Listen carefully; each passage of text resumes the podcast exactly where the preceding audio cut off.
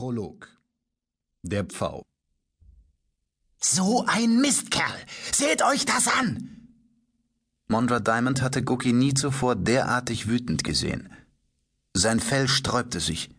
Die feinen Haare um seine Nase zitterten heftig. Reg dich ab, Kleiner, versuchte sie ihn zu beruhigen. Sie musste eine Eskalation unbedingt vermeiden. Wenn der Ilt durchdrehte, würde nicht er allein der Leidtragende sein. Jede Reaktion von ihm würde nur ein weiteres Beispiel dafür abgeben, wie unzureichend die Gefolgsleute des Ritters der Tiefe Perirodan waren. Und damit auch die hehre Moral, der sie allesamt nachhingen, die aber längst hinfällig war, seit die Kosmokraten den Primat der Effizienz verkündet hatten. Guki trat einen Schritt zurück und hob den Kopf, um das Holo besser betrachten zu können. Ekatus Attimos reagierte gerade noch rechtzeitig und wich mit seinem schwebenden, mattschwarzen Schmiegstuhl zur Seite aus, sonst wäre der Ild mit ihm zusammengeprallt. Mondra legte dem Mausbiber eine Hand auf die Schulter und flüsterte ihm beruhigend ins Ohr, während sie das Holo betrachtete. Es zeigte sie selbst und einige ihrer Begleiter im Magazin der Qualitätskontrolle im Segment Beliosa. Sie erkannte die Oberstleutnants Pinkor und Canella, beide in Kampfanzügen Typ Serun im Post-HI-Modus, beide bis an die Belastungsgrenze mit Ausrüstung bepackt. Die Darstellung war gestochen scharf. Und so leid es Mondra tat, es handelte sich nicht um eine Fälschung. Sie wusste genau, wann die Bilder aufgenommen worden waren. Sie war dabei gewesen. Es war vor vier Tagen gewesen, als sie mit insgesamt 90 Personen die Eroberung der Pendulum vorbereitet hatten, des funktionsfähigen blauen Walzenraumes der kosmokratischen Riesenwerft Evolux. Das Bild wechselte, zeigte nun, wie 25 Gleiter der Qualitätskontrolle die steile Stadt erreichten, das Regierungszentrum des Werftplaneten und in dem herrschenden Verkehr hoch aufstiegen. Die steile Stadt wurde von einer 45 Kilometer hohen Mauer umschlossen, und darin lag auch die Zentrumswerft 1 mit einem Innendurchmesser von 30 Kilometern. In den umgebenden Bezirken befand sich der Pfortentransmitter der Sinanit, der einzige bekannte Zugang zu einer uralten Robotstation, deren Position innerhalb der Millionen Gebäude im Verlauf von Ewigkeiten vergessen wurde.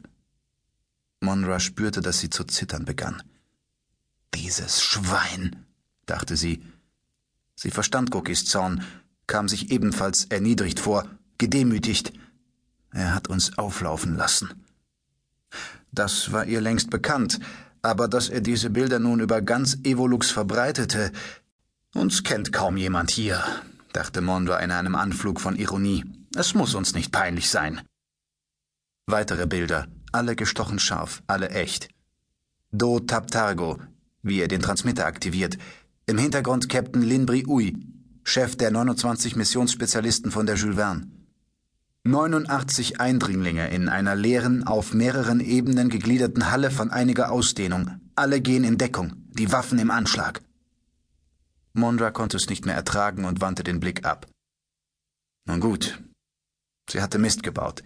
Sie hatte in der Tat gehofft und geplant, eine blaue Walze der Kosmokraten zu stehlen. Vielleicht war das naiv gewesen, aber es war allemal besser, als die Hände in den Schoß zu legen und ein Schicksal zu akzeptieren, das ihr von einem dermaßen arroganten Vertreter der hohen Mächte aufgezwungen wurde, wie Diramesh einer war. Diramesh. Sie dachte bewusst daran, wie der oberste Sequenzinspektor und Kosmofekt von Evolux in Personalunion bei einem seiner ersten Besuche die Zentrale der Jules Verne verlassen wollte und sie an seine Seite geglitten war, von seiner Leibgarde, den Sartox Objektschützern, kaum beachtet, und wie sie kurzentschlossen die Faust hochgerammt hatte, dem Inspektor der Kosmokraten direkt unter das Nasenbein. Diramesh hatte geblutet wie ein Schwein. Ein klarer Trümmerbruch. Natürlich war sie sich längst darüber im Klaren, dass es sich bei dieser Aktion um einen sinnlosen, primitiven, im Grunde hilflosen Ausbruch gehandelt hatte, doch sie hatte wohl den meisten Besatzungsmitgliedern der Wern aus tiefster Seele gesprochen. Und es war ein Zeichen gewesen. Wenn auch vielleicht ein bedenkliches. Zuschlagen, wenn Worte nicht weiterhelfen? Sie sah sich um in dem Gemeinschaftsraum, der ihnen zur Verfügung stand, und einen wunderbaren Blick über das Segment Beliosa bot. Man konnte diesen Raum über zahlreiche Flure erreichen und über diese wiederum 71 Einzelzimmer, die zwar keinen Luxus, aber alle Notwendigkeiten boten.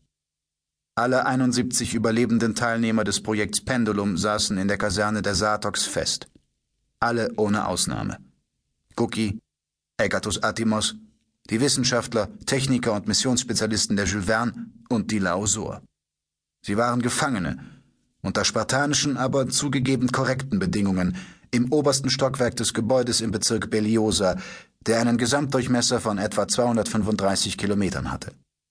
Ich lasse mir das nicht gefallen, murmelte der Ild vor ihr.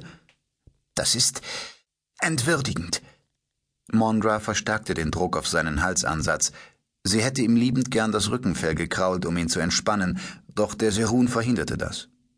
Tu nichts Unüberlegtes, sagte sie so leise, dass nur er sie verstand. Keiner von uns weiß, was sie sich alles für unsere Inhaftierung haben einfallen lassen. Aber sicher ist, dass Psi-Kräfte uns nicht helfen werden zu entkommen. Ich sage nur Kosmokratentechnik. Guki murmelte etwas Unverständliches. Wir sitzen bombensicher fest, bekräftigte Mondra. Aber muss er uns dermaßen demütigen?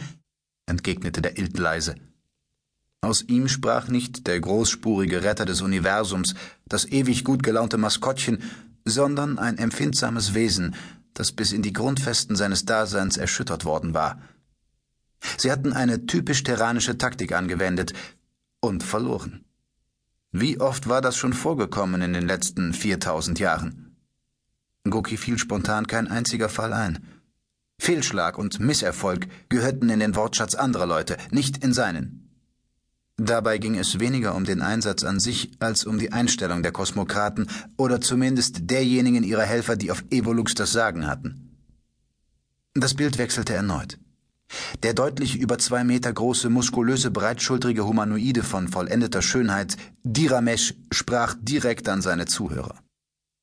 Er sagte im Prinzip das, was er Mondra nach dem Scheitern ihrer Mission bereits ins Gesicht geschleudert hatte. Ich bin über Mondra Diamonds Einsatz froh, alles, was diese Verräter getan haben, wurde penibelst aufgezeichnet.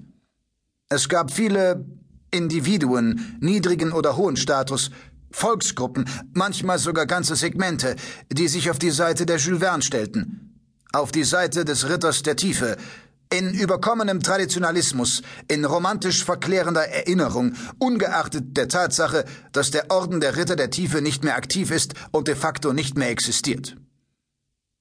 Ich habe mich in meiner Einschätzung nicht getäuscht. Ich kann nun jedermann auf Evolux nachweisen, dass die Besucher von der Wern versucht haben, eine unserer Walzen zu rauben. Sie sind keine Heiligen mit der Moral der Ritter, sondern nichts weiter als ehrlose Diebe. Diebe, flüsterte Monra eher zu sich selbst als Cookie ins Ohr. Verbrecher. Abschaum. Aber das war der Kern des Konflikts. Die Moral. Wessen Moral? fragte sie sich.